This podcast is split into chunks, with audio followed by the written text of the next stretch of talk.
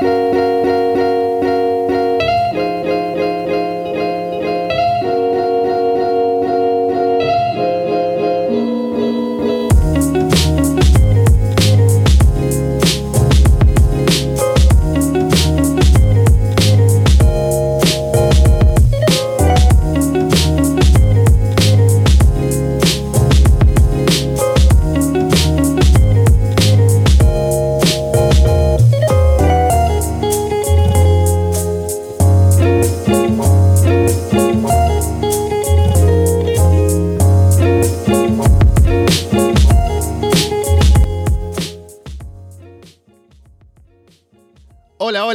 están? Soy Alessandro Leonardo y esto es Arras de Lona. Pasen, pónganse cómodos y sean bienvenidos como siempre a una nueva edición del podcast, episodio número 386. Gracias por escucharnos a través de Evox, Apple Podcasts, Spotify, YouTube, Google Podcasts o por seguirnos, por supuesto, en arrasdelona.com. Y un agradecimiento especial, como siempre, a la gente que nos sigue en el Patreon, que escucha esos programas clásicos dentro de la narrativa de Monday Night con una semana de anticipación, así que siempre agradecidos con la gente que nos escucha por ahí, que además sigue semana a semana lo que pasa con Raw y Nitro.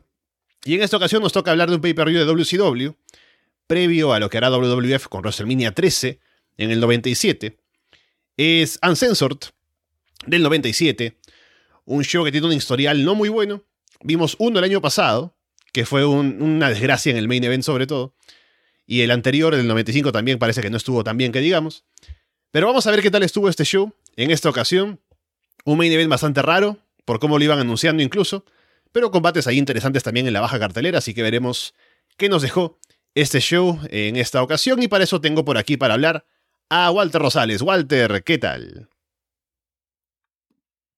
¿Qué tal, Alessandro? Tú lo dices, es un pay-per-view con un historial pues por desgracia no es muy positivo, ¿no?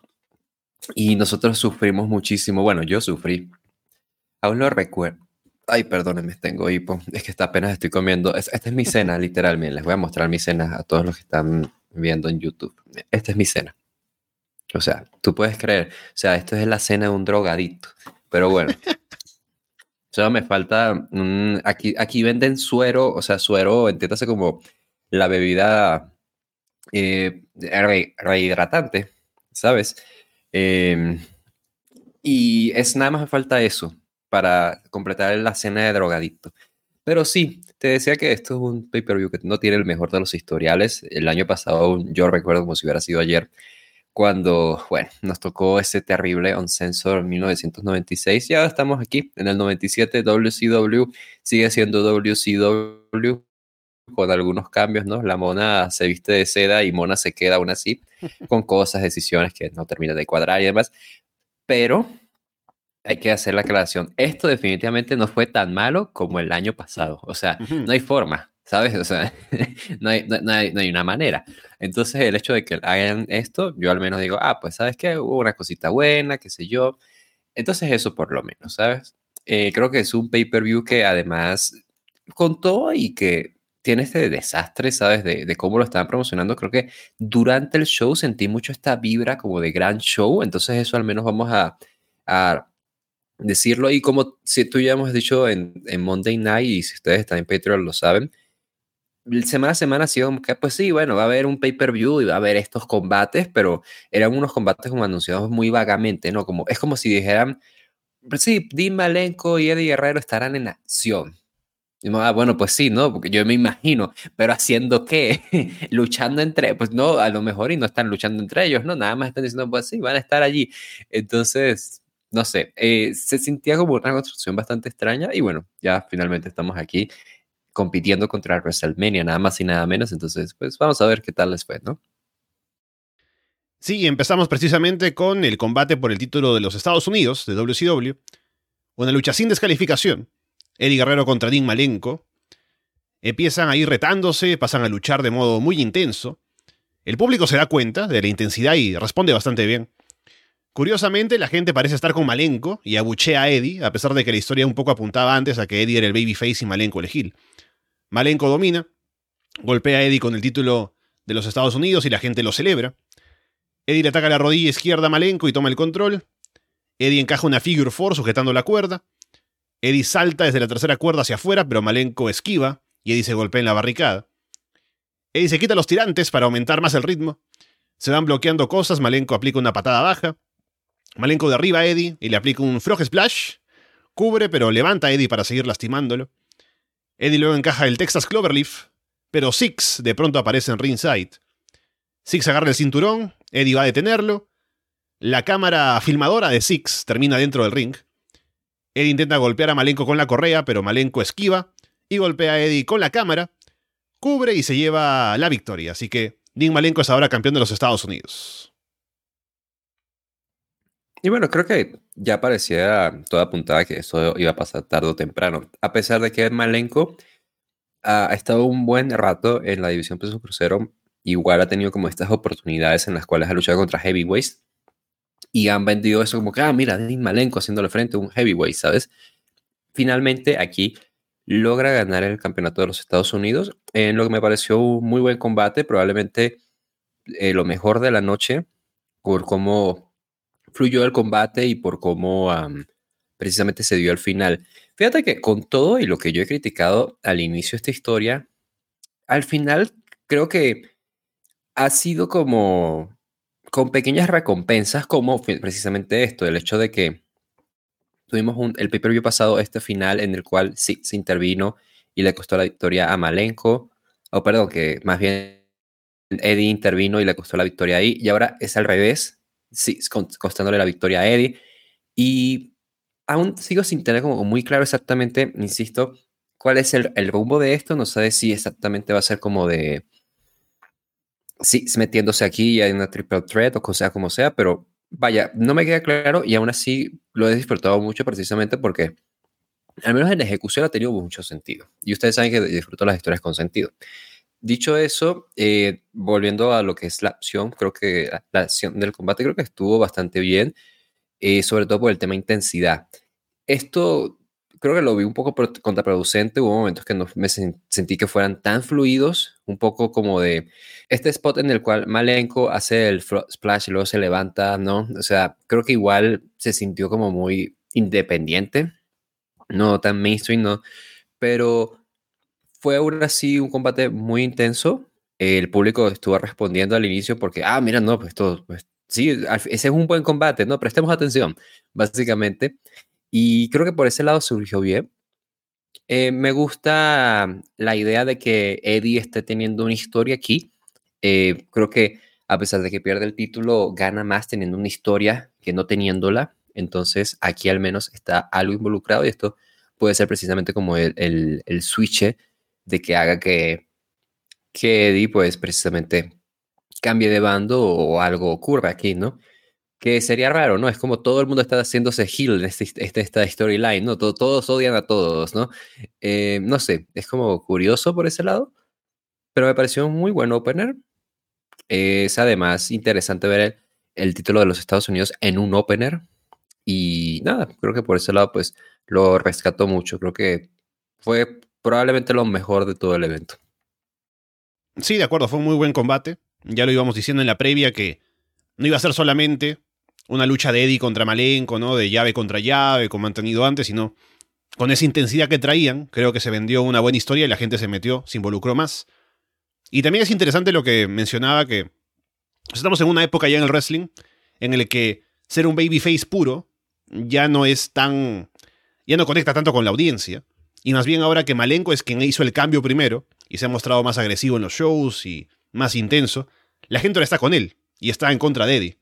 Así que eso es interesante también. Y ahora que Malenko es campeón de los Estados Unidos, me pregunto qué tan lejos podrá llegar con el título. Pero me parece que están haciendo las cosas bien, así que bastante contento con lo que dieron en este combate.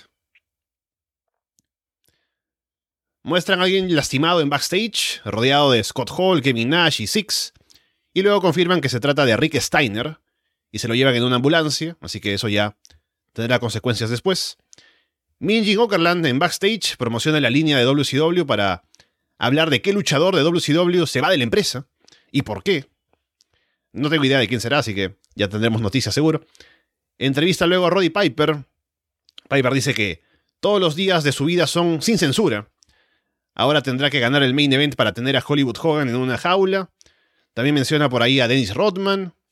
En cuanto a los Horsemen, Rick Flair y Art Anderson le dijeron que estarían presentes, pero no los ve. Hace algún chiste por ahí sobre fusionar a Hogan y Dennis Rodman que no llego a descifrar. Chris Benoit, Jeff Jarrett y Steve McMichael aparecen. Piper quiere estar seguro de que puede confiar en ellos. Jarrett intenta convencerlo. Mongo hace una mucho mejor promo que Jarrett para amenazar a la gente en el combate. Piper también motiva a Benoit. Benoit le dice que tomó la decisión correcta al unirse a ellos. Piper termina diciendo que le caen bien. Hace el gesto de los Horsemen. Y termina con su frase de cambiar las preguntas, ¿no? Como ya saben. Y Minjin luego iba a entrevistar a Debra, pero ya no hay tiempo, así que pasamos a lo siguiente. Eso probablemente fue la mejor parte. O sea, es como que, bueno, Debra Michael, sé que tú tenías algo que decir, pero ya se nos acabó el tiempo. Es como, maldita sea, qué grande es Jim. O sea, Minjin, Jin es el mejor. Extrañamos mucho a Minjin aquí en este, en este, en este lado de, de la vida, o sea, en verdad.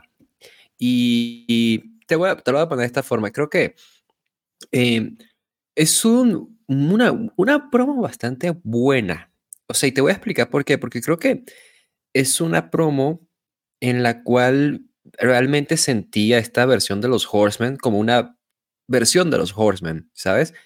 Siendo Benoit cumpliendo su rol como el serio, Jeff Jarrett cumpliendo su rol de, no sé, Jeff Jarrett, ¿no? Como es jajaja, así como haciendo su, sus cositas.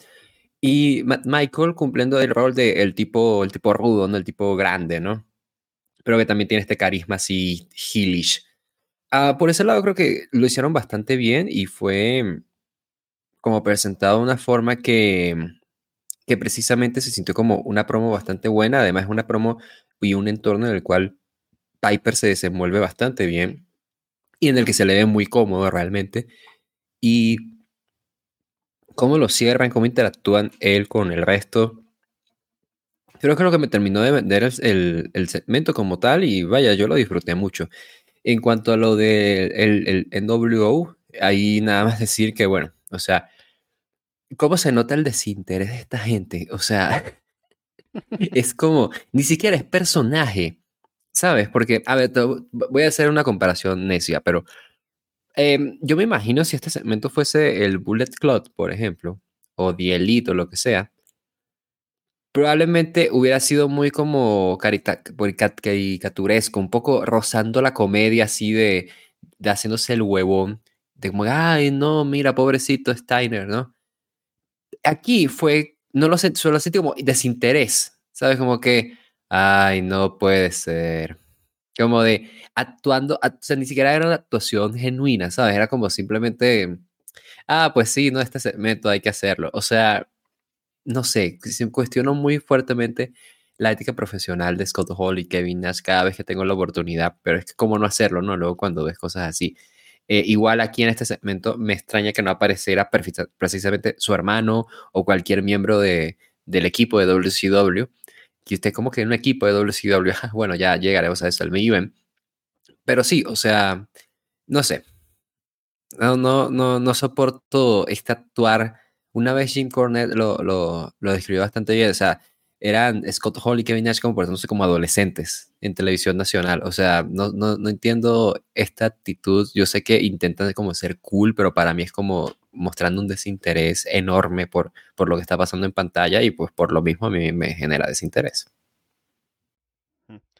Sí, solo, solo sobre el segmento de los Horsemen y Piper creo que hacía falta un poco de eso porque el equipo se formó a última hora como plan de emergencia por la tragedia que hubiera sido Piper con sus amigos.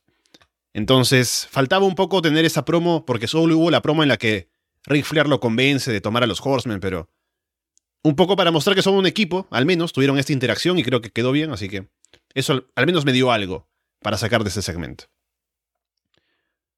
Último dragón contra Psicosis. Tienen unos buenos intercambios al inicio, pero la gente no responde.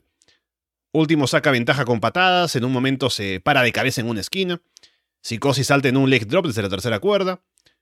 Psicosis en un momento cubre con los pies en la cuerda. Psicosis salta en un tope por encima de la tercera cuerda hacia afuera. El referee se distrae con último dentro del ring y Sony Ono derriba a Psicosis con una patada giratoria a la cabeza, que queda bastante bien para el bueno de Sony Ono. O sea que Psicosis en un momento agarra la cuerda, último hace trampa con su manager. Al final, ¿quién es el heel? ¿Y quién es el babyface? Esa es la pregunta más importante. El combate se alarga un tiempo más, el público se va involucrando un poco con lo que van haciendo. Último se sube a la espalda de Psicosis sobre una esquina para girar en un tornado DDT y remata con el Tiger Suplex con puente para llevarse la victoria. ¿Sabes que hay un comentario muy típico del, fanático de wrestling de internet desde, ay, ¿por qué no hacer un heel contra heel? Y yo siempre, yo siempre voy a ser de los que defiendo la postura de eh, apostar por babyface contra heel o babyface contra babyface al menos, porque precisamente ocurre esto. Cuando haces un heel contra heel y no y dejas que los dos sean heels, el público no sabe qué apoyar no sabe cómo reaccionar y te genera todos estos minutos incómodos de silencio en el cual la gente pues no sabe qué hacer.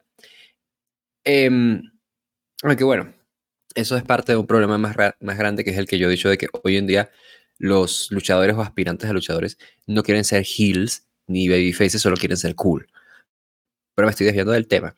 Eh, con eso, con base en eso, creo que el combate a mí me pareció bastante bien, la verdad. A mí me tomó por sorpresa. Creo que Psicosis ha demostrado de a poco que es un muy buen luchador. O sea, Psicosis, a ver, siempre hemos sabido que es un muy buen luchador, pero lo que trato de decir es que Psicosis siempre será como encasillado como así ah, el, otro luchador eh, aéreo que estaba en Tijuana, coincidiendo con Misterio. Pero él era el luchador rudo que se enfrentaba a Rey Misterio, precisamente. O sea, era un brawler, era técnico en, su estilo, ¿no?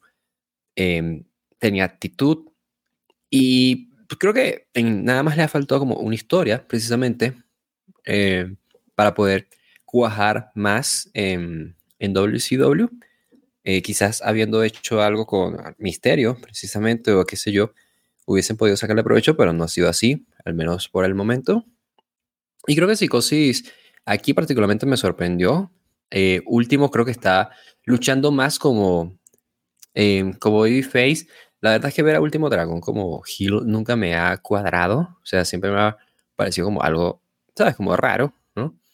Mm, y verlo aquí, pues, o sea, creo que, no sé, como en general, eh, me parece un buen combate con el, el, gran handicap de que no tenían atrapado al público, sino hasta el final, y eso fue como de, de un largo esfuerzo. Entonces, eh, que eso creo que es un gran hándicap que los afecta, pero yo me pareció algo bastante disfrutable. O sea, creo que tenían algo difícil viniendo del combate que les tocó antes, pero me pareció, vaya, al menos me tomó por, sorpresa para bien y creo que Psicosis particularmente lo hizo bastante bien y fue una actuación destacada esta, en esta ocasión. Sí, una pena que no pudieran un poco involucrar más al público porque venían de no tener nada detrás de este combate y también con lo de Gil contra Gil. Pero al menos la acción estuvo bien. Y estaba pensando en algo más, pero ya me acordaré. Ah, sí, bueno, ahora por lo que viene, ¿no? Que es un segmento de Nitro metido en un pay-per-view. Que es Minjin entrevistando a Diamond Dallas Page en la rampa.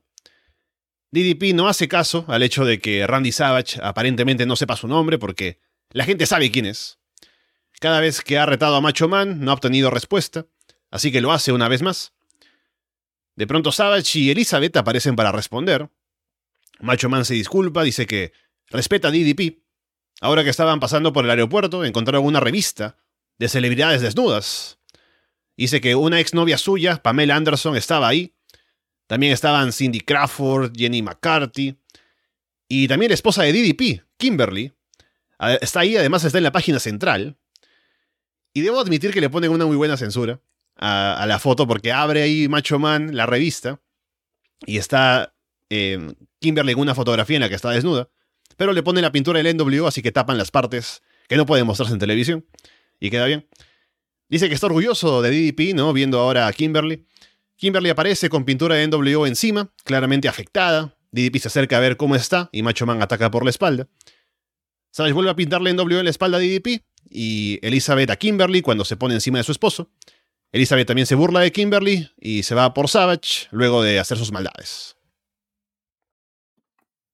Eh, definitivamente es como tú dices, es como un segmento de Nitro, pero he de decir que a mí me encantó. O sea, yo creo que fue un muy buen segmento. Muy buen segmento al punto de que, vaya, hubiese querido definitivamente que estuviese en un Nitro porque hubiese ayudado muchísimo Pero el hecho de que esté aquí, ¿sabes? Em, en pay-per-view, vaya, igual le da algo de caché. Creo que fue un muy buen segmento en general, insisto. Eh, la última vez que hablé de esto, sobre de cómo em, Macho Man no reconocía, entre comillas, a DDP em, por no decir su nombre, era como terreno peligroso y aquí creo que precisamente como que dieron la vuelta al volante muy a tiempo, porque de seguir un poco más creo que hubiese sido de nuevo como contraproducente y aquí fue como, táctica Hill para para quitar eso de la, de la mesa. Y creo que lo manejaron bastante bien. Macho Man como Hill es, es muy bueno. O sea, tanto él como Hogan hacen un trabajo como Hills bastante, bastante, bastante fuerte. Y en general creo que él se vio muy bien, insisto. Em, la que no para nada entiendo es Elizabeth. Elizabeth, el tema con Elizabeth es que no me puedo creer que sea Hill. O sea, simplemente no. Y no es por un tema de, o sea, es, es, por un tema definitivamente de aura y de cómo se ve y por todo el tiempo que la hemos visto como está en damisela en apuros. Pero al final del día, Elizabeth no es la actriz que es Woman, no, es, no tiene ese mismo, esa habilidad frente a las cámaras que tienen otras ballets que han estado en el mundo del wrestling, o sea que tiene un gran carisma, lo reconozco. Y entonces, precisamente por eso mismo es que cuando la ves intentando ser heel, no, o sea, no, no me pega. Y más, lo, peor del asunto es ver esto, ¿no? Ver como, como esta pareja que estaba sufriendo en manos del New World Order y demás, que estaban con toda esta historia detrás. Eh, bueno, no es pareja, pero como viejos amantes, ¿no? Viejos amigos, sufriendo en manos del New World Order y demás de pronto ahora son parte del New World y hacen cosas como esta. o sea, es bastante contradictorio. Aún así, insisto, creo que Macho hace un gran trabajo y precisamente está el, el, contraste aquí, que es algo que luego, años posteriores, se hablaría, que es una historia en la cual estás viendo a Diamond Dallas Page crecer hasta una figura de main eventer, enfrentándose a alguien como Macho Man, con quien luego descubriremos que tiene una gran química. Y esta, esta comparación, ¿no? Como Macho y Elizabeth siendo los, los malos frente a la pareja de DDP y de Kimberly. Entonces creo que ahí chocan bastante bien y termina siendo, vaya, como un... termina generando una química muy natural.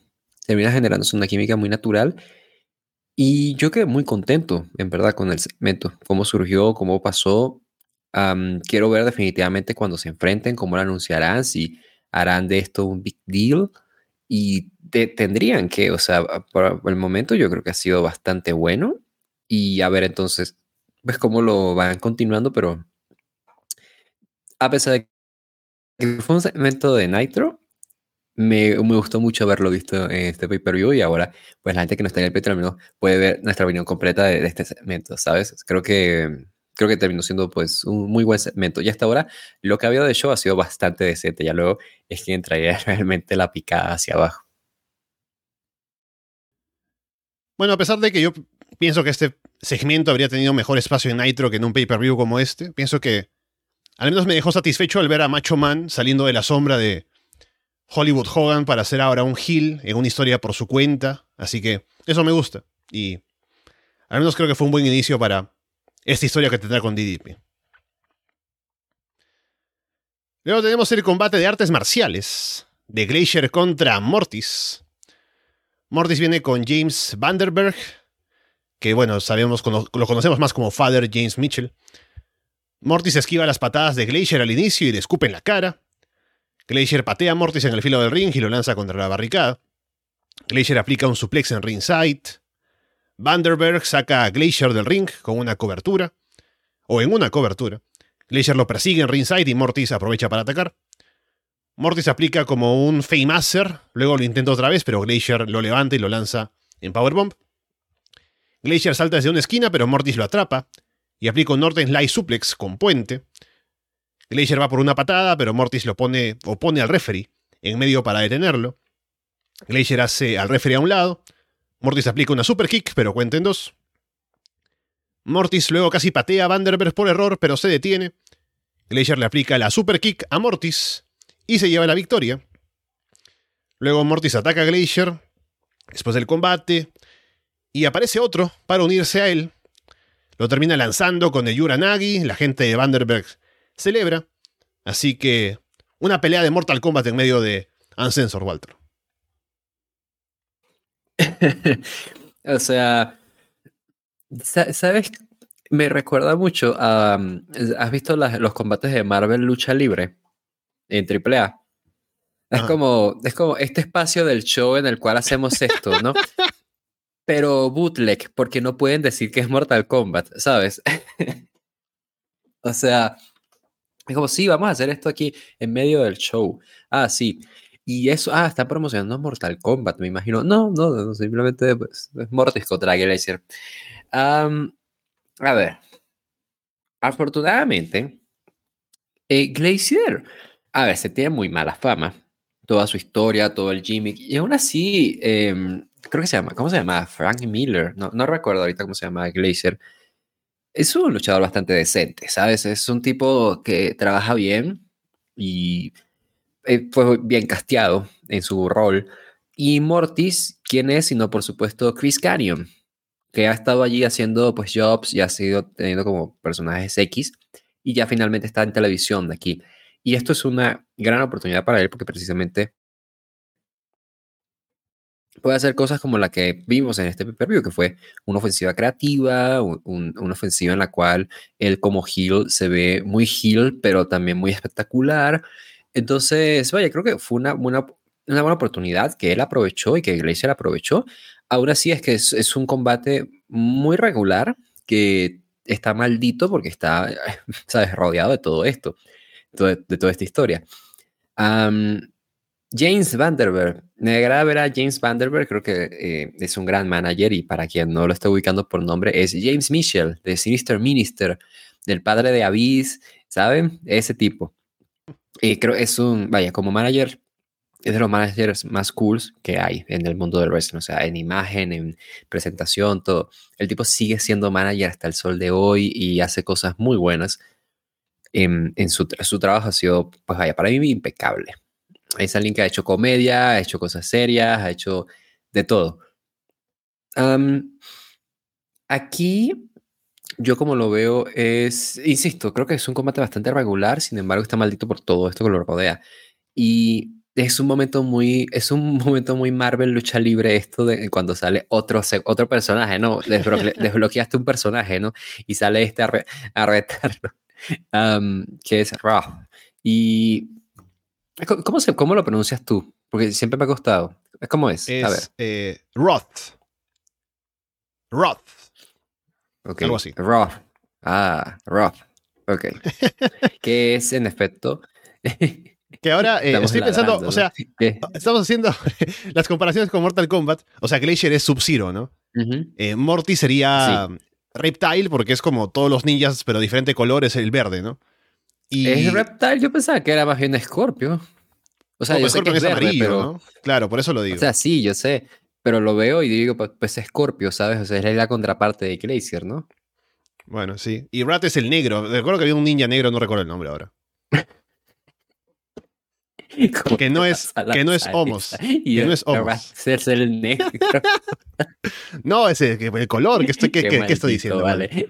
Viene. Es como. Como, como en las voice bands, ¿sabes? Ah, está el guapo, el inteligente y el negro. O sea, ¿cómo Alexander se va a lanzar esa? No puede ser.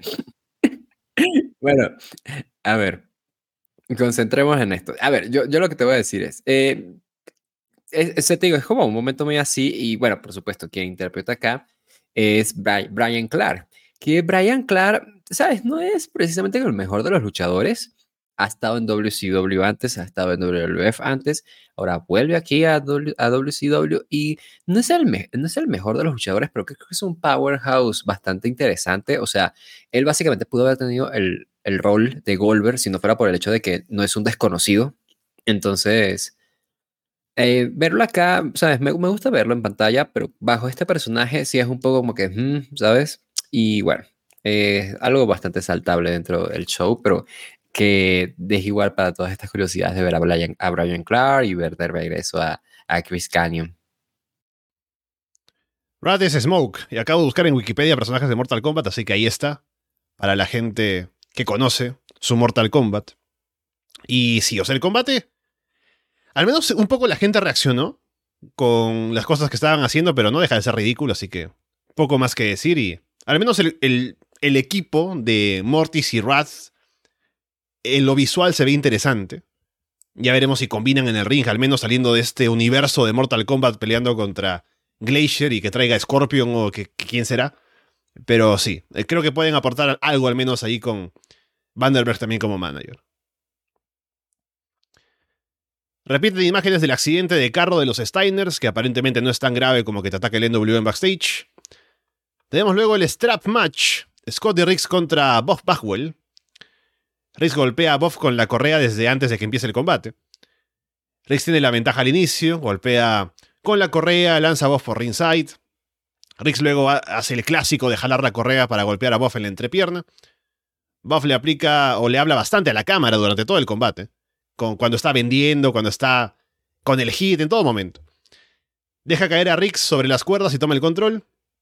Bob toma a Riggs de los brazos para hacer el aplauso de los American Males. Riggs le da una patada baja. Bob en un momento cubre a Riggs, pero aún así no le gana. O bueno, así no se gana, mejor dicho, en el combate. Bob discute con el referee, pero Randy Anderson no se deja intimidar. Bob ahorca a Riggs colgando por encima de la tercera cuerda en el filo de ring. Riggs está desmayado y Bob toca las esquinas fácilmente para poder ganar.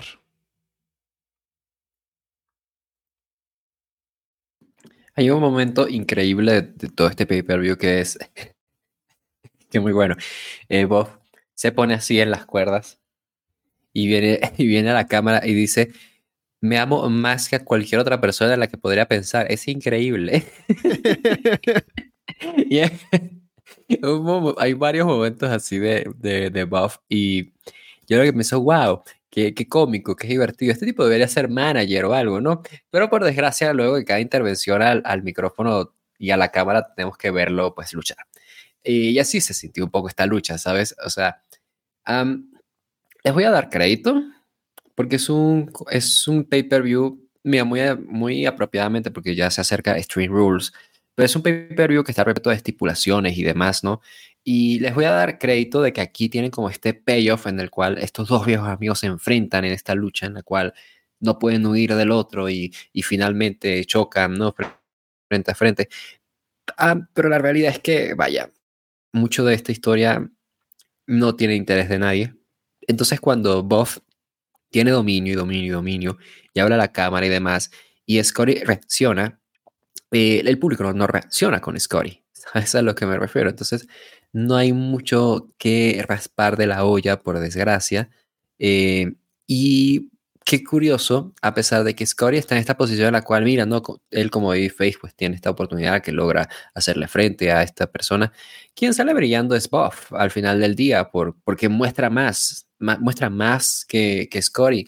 Y, y, se lleva la victoria justificadamente, porque él es el, que debería salir ganador de, esta realidad, ¿sabes?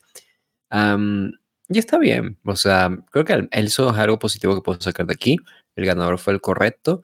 Y a pesar de que entra con el tema de pi, pi, pi, pi, pi, pi, pam, pam, pam. Buff no se siente tan NWO, tal vez si lo acompañara Virgil o alguien, del, o sea, quien, el que sea, ¿sabes? Si lo acompañara DiBiase, quizás, ¿no? Pero por supuesto, como no lo hacen, él todavía se siente más clase B. Eh, y es como un subsidiario del New World Orders, ¿sabes? Y eso es algo que no me, no me ayuda a tomar en serio a Buff, pero bueno, eh, un combate por desgracia que no tenía mucho que ofrecer. Aún así, pues termina con el resultado correcto, creo yo.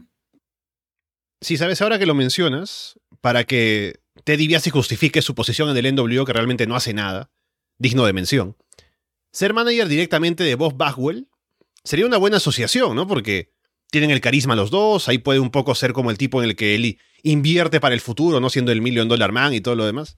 Y funcionaría un poco ahí algo interesante que habría que sacar aparte de lo importante, lo, principal del NWO, mejor dicho. Pero si este combate fue el show de Buff, y no fue un gran combate tampoco, solamente que él estuvo hablándole a la cámara, siendo más carismático, ganando al final limpio. Así que el pobre Scotty Riggs no tuvo mucho que mostrar acá, más, más que ser solamente como el escalón para que Bob Bagwell siga avanzando. Y tenía como para sacarle cosas a esta rivalidad, porque son los ex compañeros de American Mills. Y básicamente todo lo que uno se puede de pronto plantear de que eh, Scotty Riggs está molesto con Bob y, y Bob como que quería salir de todo. Pero tienes que imaginar, ¿no? Lo tienes que deducir porque en pantalla no hay nada de eso. Pero uno se imagina que esa es la razón por la que luchan, pero no sacaron mucho más. El NW hace una promo en backstage. Hollywood Hogan, Kevin Nash, Scott Hall y Randy Savage, leyendo la revista de más temprano, dicen que van a tumbar a todo el mundo esta noche y garantizan victoria en el main event. Hogan dice que ha aprendido un par de nuevos trucos de Dennis Rodman para la celebración luego del show. Y luego se ponen a hablar de cualquier cosa. O sea, eh, no les dieron ningún tipo de dirección para esta promo, está clarísimo. Y como que se ponen a hablar, ¿no? A ver si por ahí sale alguna frase con la cual sea que pueden cerrar y terminan con NWO for Life, ¿no? Pero por un momento la promo como que es, bueno, ¿a, qué cosas están haciendo ahí en mi pantalla estos tipos hablando entre sí? Es como te dicen, no tienes que cerrar con una catchphrase. Tú, ah, em, y así fue como le dije a mi tía, o sea, algo que nada que, no, no, no, eso no, tienes que seguir hablando, sí. O sea, no, o sea, a ver, creo que no me sorprendería si no fuera por el hecho de que así son todas las promos de Básicamente, o sea, todas las promos han resultado así. Eh, algo muy bueno que saco de aquí es el hecho de que Macho Man esté involucrado acá con los otros tres, porque realmente hace sentir que Macho Man es alguien importante. Porque lo es, es alguien importante. Por desgracia, tiene que compartir, eh, ¿sabes? Proyectores ahí con reflectores, mejor dicho, proyectores. Tiene que compartir reflectores con Hollywood, sí, y con Nash y con Hall, pero eso es algo bueno y el cómo está aquí involucrado con el grupo.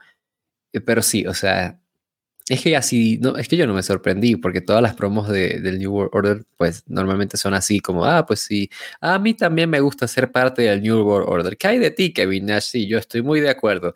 Eh, ya poco más, ¿sabes? O sea, qué, qué triste, pero bueno.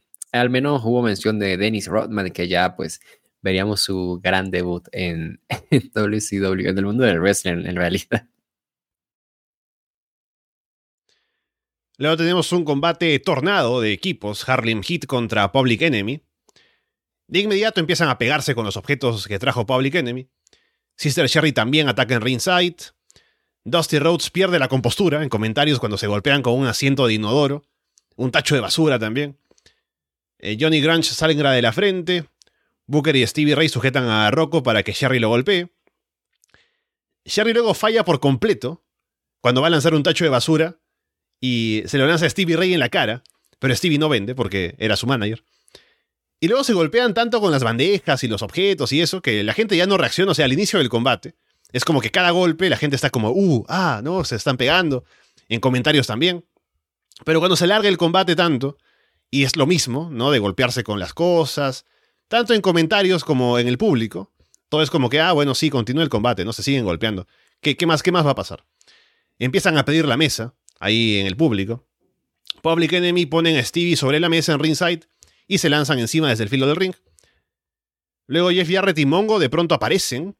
Mongo golpea a Rocco con el maletín, Booker remata con el Harlem Hanover, aplastando al pobre Rocco con eh, o sea, le cae como que con todo el peso encima, cuando debió haber sido solo la pierna, ¿no? Porque calculó mal. Y bueno, se lleva la victoria Harlem Heat. Em, creo que tú ilustraste muy bien en mi problema con este combate y con, eh, con varios combates de este estilo, ¿sabes? Siempre ha sido como mi gran problema con combates de este estilo en México, por ejemplo, que es el hecho de que precisamente em, inician con estos golpes, con objetos y demás, pero luego dejan de vender pero no de, así como dejar, cuando digo dejar, dejan de vender, no lo digo así como, ¿sabes? Como quien se queja así de, de como quien se queja de, de los luchadores hoy en día, ¿no? Sino que realmente es que no venden nada en absoluto y pierde importancia y es ruido blanco, ¿no? Es que así eh, creo que he definido antes los combates de Public Enemy, es como ruido blanco, simplemente hay brawl allí eh, ocurriendo y pues ya, o sea, ahí se queda y, ¿sabes? Harlem Heat al menos se lleva la victoria. Em, qué bueno, porque me gusta Harlem Heat. Aunque he de discutir, insisto, ¿por qué, porque le dan estas victorias a Public Enemy así grandes y luego en el siguiente pay están perdiendo? ¿Sabes? O sea, no sé, es raro, es un buqueo extraño. No, no, definitivamente no estoy a favor de que estén siendo buqueados bien, porque no me gusta Public Enemy, pero mi punto es que no ha sido consistente y no sé entonces cuál es la intención acá de, simplemente, más allá de tenernos ocupados y mantener ocupados la división de parejas, que están allí y ya, ¿sabes? No, no están avanzando en, en una historia, no hay como un arco, hay realmente más que ellos enfrentándose y pues haciendo cosas. y pues sí, o sea, creo que ese ha sido mi mayor problema con este combate, al menos me gusta ver que Harold Hit se lleva la victoria en un pay-per-view de nuevo y pues al menos pues se siguen viendo como un, equipo fuerte a pesar de todo. Sí, creo que si el combate hubiera sido más corto, habría dejado una mucha mejor impresión de parte de ambas parejas. O sea, el combate estaba siendo intenso al inicio, el público estaba metido, pero luego pierden un poco la intensidad. Y sobre la división de parejas, o sea, tienen una división que tiene bastante gente, que podría hacer cosas más grandes, ¿no? Y podría seguramente plantearse una u otra pareja como retadores. Pero como están los outsiders en, como campeones, tienen que mantenerlo a todos como dando vueltas, ¿no? Sin establecer a alguien que sea como que fuerte, creíble, porque no van a llegar a retar al NWO, sino que hay que armar cosas por otro lado, ¿no? Así que es rara la situación de la división de parejas en WCW. Minjin entrevista al equipo WCW en backstage para el main event, que son Lex Luger, The Giant y ahora solamente Scott Steiner porque Rick está afuera. Scott dice que es la primera vez que ha visto a su hermano en una ambulancia, pero sabe que se recuperará. O sea que no hubo ambulancia cuando se chocaron en el carro, eso, dato importante. Ahora está centrado en acabar con el NWO. Giant dice que va a hacer limpieza de primavera. Les dice que se vayan o que se van a arrepentir de lo que le hicieron a Rick. Se vienen los torture racks, los choke slams y los suplexes. Lex dice que este combate trasciende el wrestling, que habla de la sociedad y de la propaganda contra lo establecido que está creando el NWO. No respetan la autoridad, la historia. La adversidad los ha unido y nunca han estado más preparados para un combate como lo están ahora. Así que ahí está Lex Luger declarando las intenciones de WCW y también el, el futuro de nuestra nación, ¿no? de nuestra sociedad, que depende de este combate, Walter. Declarando su candidatura a la presidencia de los Estados Unidos de América. ¿sí? Que eventualmente todas las historias de Lex Luger terminan con él siendo candidato a, presidente. ¿No te acuerdas cuando era, tenía el Lex Express y iba Y, recorría barrios? Y que, o sea, ¿cuál era la intención de eso? ¿Sabes? O sea, no sé. definitivamente yo no me explico cómo Lex Luger no fue el gran protagonista del final de este show luego de esa gran promo. Eh, ah, aquí vamos, eh, vamos demasiado a Let's Look. O sea, Let's, eh, Let's es el mejor. Al iniciar como que, que, extraño este tipo, pero eventualmente nos ganó. Ah, ojalá que esté muy bien. Y pues sí, es una promo bastante rara si la comparas sobre todo con las dos anteriores, ¿no? O sea, una era, una fue buena, como en sí estaba promocionando el combate y así, la otra no sabían qué estaban haciendo. Y esta definitivamente sabían qué estaban haciendo, estaban promocionando el, combate y demás, pero eh, como que pierde un poco porque por desgracia Scott idea todavía no ha mostrado la personalidad que, realmente tiene. De Giant lo hizo bien, ¿sabes? Pero no fue su mejor promo. Y de pronto Luger saca este discurso de la manga y es como rarísimo, ¿no? Pero como de, pero o sea, ¿qué, te pasa, no? O sea, tú, de todas las personas. Em, no sé, eh, es un segmento que yo disfruté igualmente por lo mismo, ah, pero no, no tampoco fue una promoción súper destacada que ayudara a, darme hype por el show, pese a, a cómo está diciéndolo con bombos y, platillos Lex ¿sabes de lo que habla? Luego tenemos el combate por el título de la televisión de WCW, Prince Ayakia contra Rey Mysterio Jr. Rey hace unas head scissors y termina sacando a Prince por encima de la tercera cuerda hacia afuera. Prince atrapa a Rey en un salto y le aplica un power bump con rebote en la cuerda. Prince salta en una plancha desde la tercera cuerda hacia afuera. Prince intenta saltar en un crossbody desde la barricada, pero Rey esquiva. Rey toma el control, va por un centón desde la tercera cuerda, pero Prince esquiva. Y el público está bastante muerto. Sobre todo durante momentos en los que Prince está como dominando, ¿no? Y en general en el combate. No voy a ser tampoco tan injusto con Prince. Creo que la gente no está muy interesada en general en, esta lucha. Prince le abre las piernas a Rey y le cae sobre la entrepierna. Y ahí hay como la duda de si fue un golpe bajo, qué fue eso. Rey salta en un tornillo desde la esquina, cubre, pero cuenta en dos. Suena la campana y llega el tiempo límite de 15 minutos para el combate por el título de la televisión. Y con el empate, pues Prince se queda con el título. Y claro, acá es como que la idea previa al combate fue, ya, vamos a hacer un combate que la gente va a estar ahí metida, va a ser muy intenso, 15 minutos. Y cuando llega el tiempo límite, la gente va a estar pidiendo que haya más, ¿no? Que, tengamos un ganador. Así que Rey toma el micrófono dice que eh, nos merecemos más tiempo, vamos a, hacer, vamos a darle al público un ganador, ¿no? Y la gente no está interesada realmente, o sea, ellos quisieran que este combate ya termine para pasar a lo que viene con el main event. Prince dice que sí, estamos en Ancensor, tiene que haber un ganador. Y Rey dice, eh, sí, que se reinicie, ¿no? Y la gente no responde al pobre Rey Misterio. Se reinicia el combate. Rey aplica unas Head Scissors desde la esquina, aplica la Springboard Huracán Rana, pero Prince gira y queda por encima en la cobertura para llevarse la victoria, así que Prince Ayakia sigue siendo campeón de la televisión.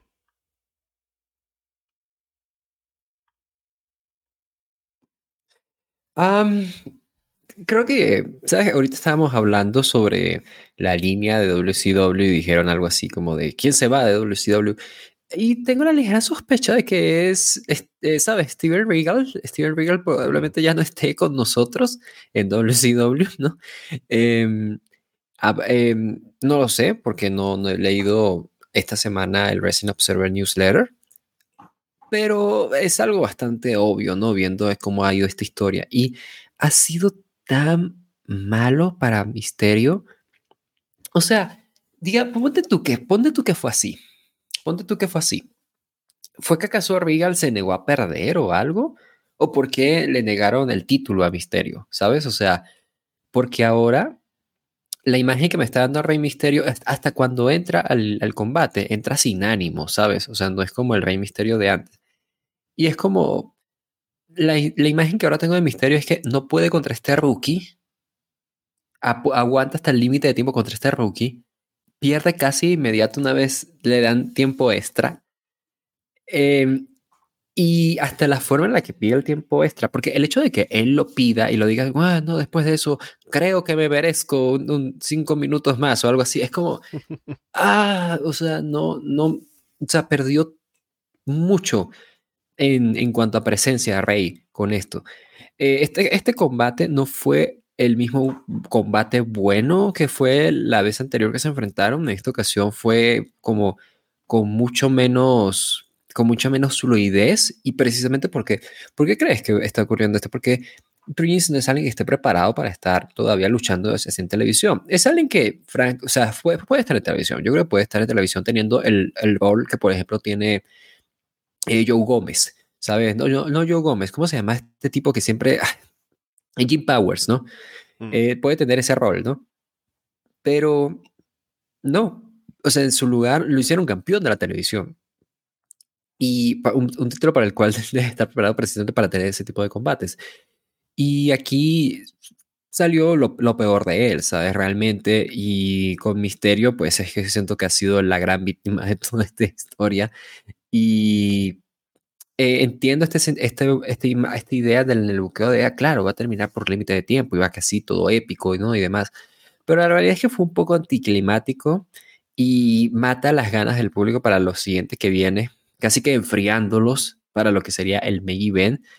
Y sí, qué pena, qué pena por, por Rey y a ver si al menos volvemos a tener otra lucha de estos o ya Prince se, enfrenta a otros retadores y cómo sería su rendimiento allí, pero por mientras pues no, no estoy entusiasmado por porque continúe su reinado y Rey Misterio pues por desgracia vaya. Creo que era una gran oportunidad para subir otro escalón más con él y por alguna razón u otra pues decidieron no hacerlo, pero no, no lo mantuvieron en donde estaba, sino que lo hicieron bajar, ¿sabes?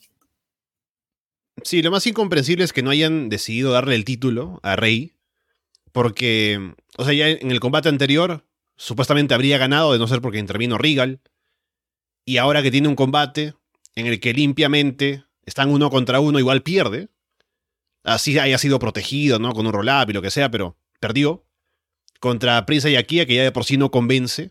Entonces, es cierto que se ve como muy disminuido en su imagen. ¿Y por qué no darle el título de la televisión? O sea, ¿qué, cosa hay en contra de esa idea? Creo que habría sido bastante para levantar el título, levantar a Rey, pero no quisieron hacerlo. Y la historia de Regal parece que se ha congelado, así como dices, entonces veremos qué pasa con todo esto y cuánto tiempo más dura Prince Yakia como campeón de la televisión. Luego hay un gran video promocional para Spring Stampede, que tiene protagonistas a los Four Horsemen, con temática de vaqueros, ahí con caballos, ¿no? Hablando entre ellos de no sé qué cosa, pero están hablando ahí. Y lo mejor de todo esto es que son los Four Horsemen, que esto se grabó seguramente antes de que se uniera Jeff Jarrett, así que no está acá y solo tenemos a los cuatro vaqueros de los Four Horsemen. Claro, yo insisto que no tiene sentido que los Four Horsemen sean cinco, ¿no? Pero bueno, esos son otros temas, ¿no? Eh, me acuerdo de lo de los Five Angels, ¿te acuerdas que te conté eso? qué, qué bárbaro. Bueno, eh, fue muy bueno. O sea, lo único que quisiera que le faltó como un poquito de cierre, ¿sabes? Como ah, un cierre como, con más punch. Pero qué bueno que WCW se, se, arriesga a hacer este tipo de comerciales, ¿sabes? Y que no sea solo WWF. O sea, qué bueno que por lo menos ellos también se atrevan y al menos aquí la idea estuvo bastante buena. Estuvo divertido. Y con eso llegamos al main event. Es una lucha de tres equipos, el equipo NWO, el equipo WCW y el equipo Piper. Michael Buffer explica las reglas, que tengo que tomar nota aquí para también explicarlas porque me enteré yo viendo el show cómo era el combate. Dicen que el último hombre en pie es el que hace ganar a su equipo. Habrá cuatro rounds. El primer round son cinco minutos, con un miembro de cada equipo en el ring. El round 2 son dos minutos con el ingreso de alguien más de cada equipo. Igual el round 3. Y el cuarto round es cuando entran ya los que faltan y no hay límite de tiempo. Y el combate es por eliminaciones, ¿no? Al final termina siendo como un casino Battle Royale, si quieren, ¿no? Como que van entrando y se van eliminando. Pero las eliminaciones pueden ser tanto por pin, como knockout, sumisión, o sacar a la gente por encima de la tercera cuerda, que es como ganan todos porque nadie quiere recibir un pin ni nada. Aunque algunos sí, al final, pero bueno. ¿Y qué pasa con los equipos en caso de que ganen? Si gana el equipo WCW, el NWO devolverán todos los títulos que tienen y no podrán luchar en eventos de WCW por tres años. O sea, ya sabes que no van a ganar. Si gana el NWO, el NWO podrá luchar por cualquier título de WCW en cualquier momento y en cualquier lugar. Y si gana el equipo Piper, Hollywood Hulk Hogan deberá enfrentarse a Roddy Piper en una jaula en algún momento. Así que bueno, vamos al combate. Los primeros son Chris Benoit, Scott Hall y The Giant. no sé si quieres decir algo de las estipulaciones primero, Walter, que te veo ahí un poco así. No, yo sí, porque me, había olvidado, me había olvidado de esto de lo de, lo de los tres años.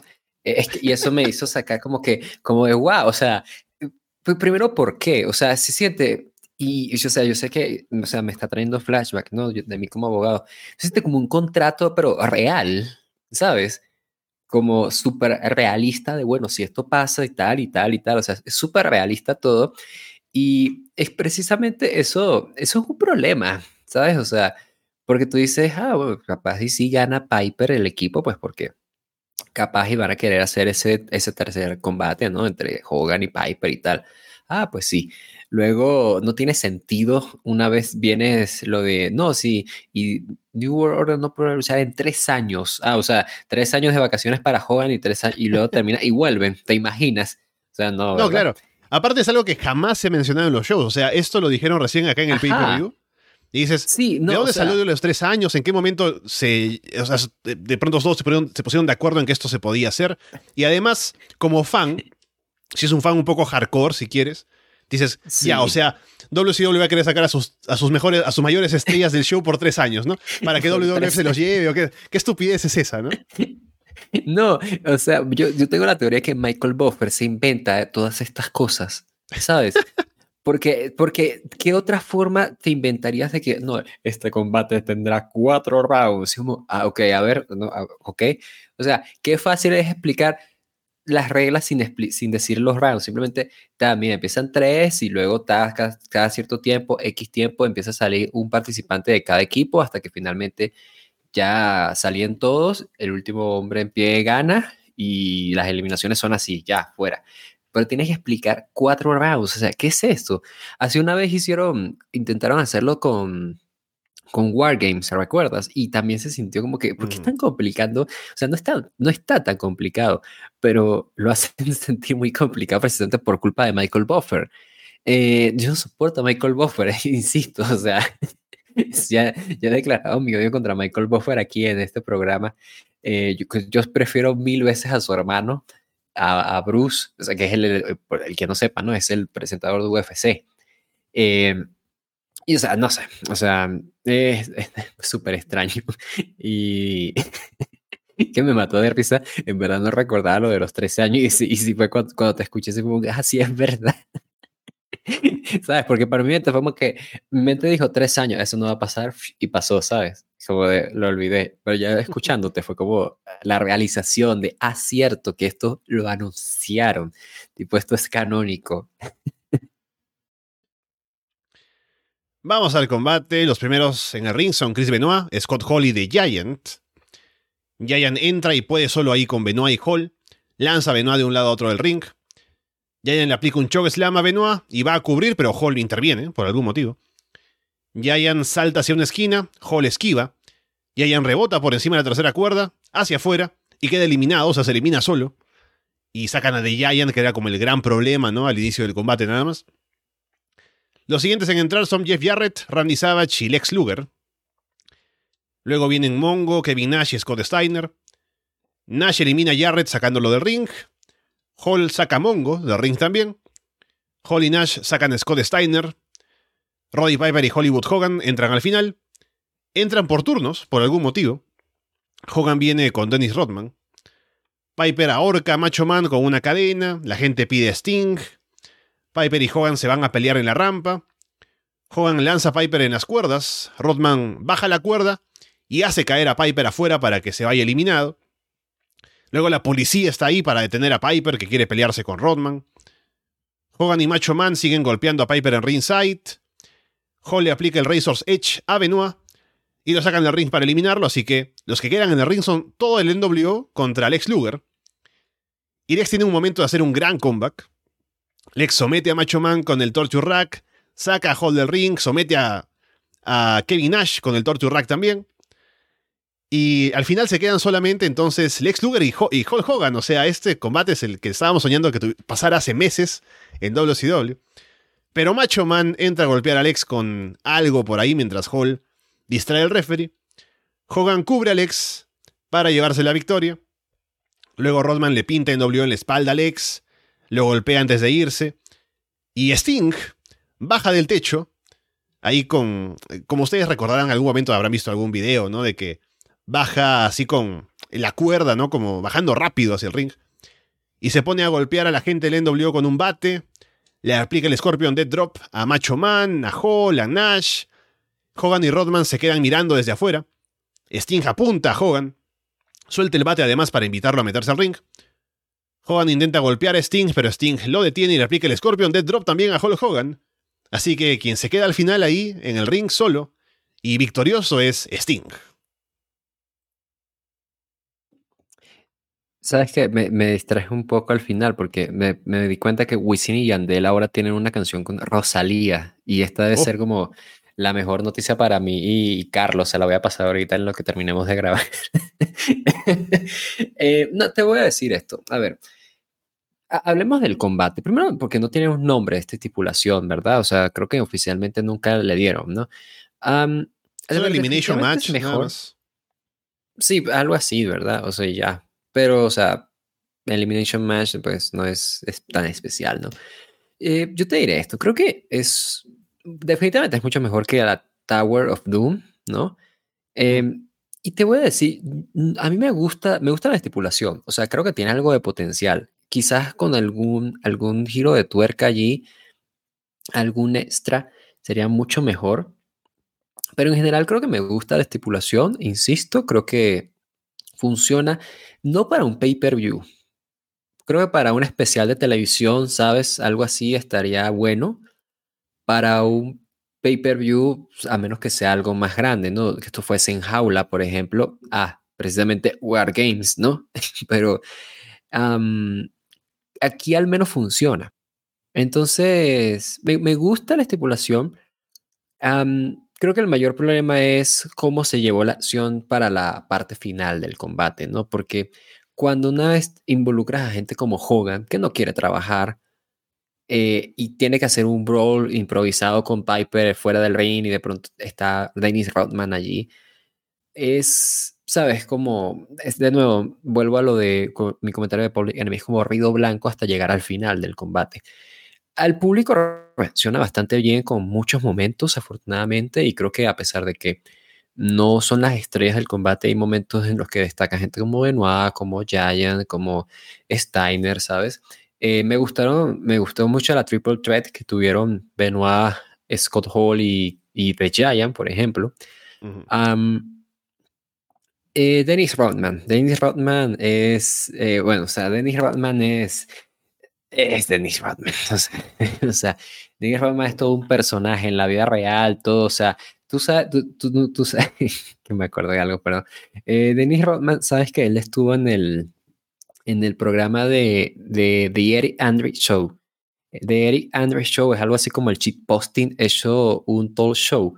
Y él ha sido, el, él ha sido como el único, el único mm, invitado que ha hecho que Eric Andre se quede como de, ah, como de, ¿qué? ¿Por qué es tan extraño? Eh, así de extraño es, eh, es, Dennis Rodman precisamente. Es alguien que pega muchísimo con el New World Order, sobre todo porque él tiene esta vibra de superestrella. O sea, después de todo es un tipo que ha sido, que es estrella en la NBA, que ha sido defensor del año, MVP, eh, MVP no, ha sido All Star, quiero decir, ha ganado anillos, está jugando con Michael Jordan, ¿sabes? La cabra de GOAT. Y, o pues es alguien que pega, es alguien que pega y tenerlo ahí me gusta. Definitivamente su uso es como muy fanservice, como, ah, ya está Dennis Rodman, ah, pues sí, no, pues bueno, está bien y ya está. Y qué crimen, es porque es un crimen lo que hicieron en el cierre, o sea, ¿Cómo es que esto no terminó con Sting traicionando, entre comillas, al New World Order y ayudando al, a ganar? ¿Cómo? O sea, te juro que estaba allí, o sea, está, está justo aquí, o sea, ¿cómo no lo puedes ver, Dios mío? Esto está tan, o sea, de verdad está, está justo frente a ti. Aparte, ya es una historia en WCW siendo parte de lo, de lo que vemos, ya vemos de varios meses de, de WCW, como que imagínate a Eric Bischoff en backstage pensando, no tengo retadores para Hogan, ¿no? Y está Lex Luger a su costado, ¿no? Eh, está ahí como que levantando la mano y dice, no sé a quién poner para que luche contra Hulk Hogan. Sáqueme, ¿quién, ¿quién está en el roster, no? Y Lex Luger está pasando por ahí, no está super over, la gente lo quiere, pero nunca lo ven.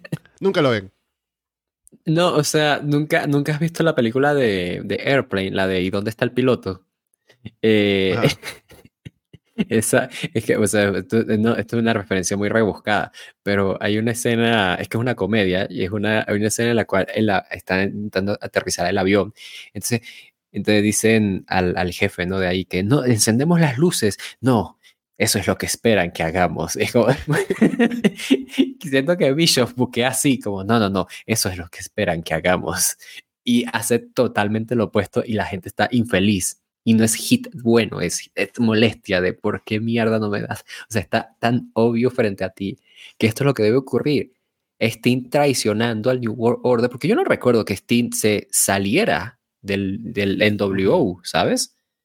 Entonces, este, este momento estaba perfecto para, ah, mira, llegó Sting, sí, va a ayudar al New World Order y golpea a Hogan y le tira a Hogan ya tienes anunciado Lex Luger versus Hogan el siguiente pay-per-view o lo que sea. Y Steen y Luger así como de, ah, como me ayuda Steen, significará que Steen es bueno, ¿sabes? Es súper fácil, o sea, el, buquear no es tan, tan, no es tan difícil, les juro que no es tan difícil. O sea, a ver, o sea, eh, no sé, es súper obvio y me, me, frustra mucho porque en verdad no entiendo por qué no fueron en esa dirección. En lugar de eso, New World Order gana porque pues no van a estar tres años fuera de WCW, que, que estipulación tan estúpida. Y además, hacen esto de Sting, que lo que me frustra es que Sting llega y es como, todo, o sea, el New World Order reacciona como, ¡Ah! ¿Qué Sting? Es como, la semana pasada estaban juntos haciendo segmentos. O sea, ¿por qué de pronto es enemigo? no me explico. A lo mejor yo estoy mal y sí, y, estoy no, no, no, recordando cuando Sting realmente traicionó a ellos y qué sé yo, pero yo no recuerdo que haya sido así. No, no, no. Entonces, e, entonces, entonces esto simplemente fue elipsis, ¿no? O sea, no me explico. O sea, es lo que me lo, lo que rescato es que al menos hacia este gran momento de Sting haciendo frente a Hogan y el público se va contento más sin embargo, vaya, me frustra mucho y creo que lo que hicieron al pobre Lex fue criminal. Luego de esa promo en la que anunciaba su candidatura, creo que mínimo se merecía este cierre de show y no, no, no se la dieron.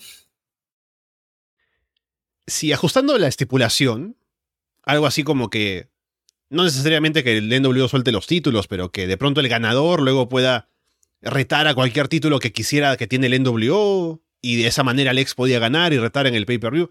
Porque no sé si a estas alturas Sting está lastimado o lesionado como para que el plan inmediato ahora sea Hogan contra Sting. Porque sabemos que no va a pasar ahora, sino mucho más adelante. Y no sé si Sting ya está lesionado o se lesiona después. Pero habría sido como un siguiente paso bastante bueno.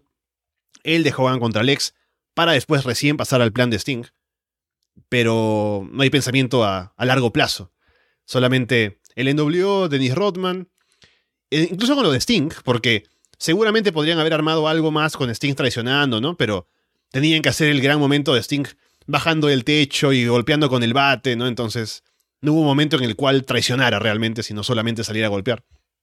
Pero sí, otra oportunidad perdida con Lex Luger.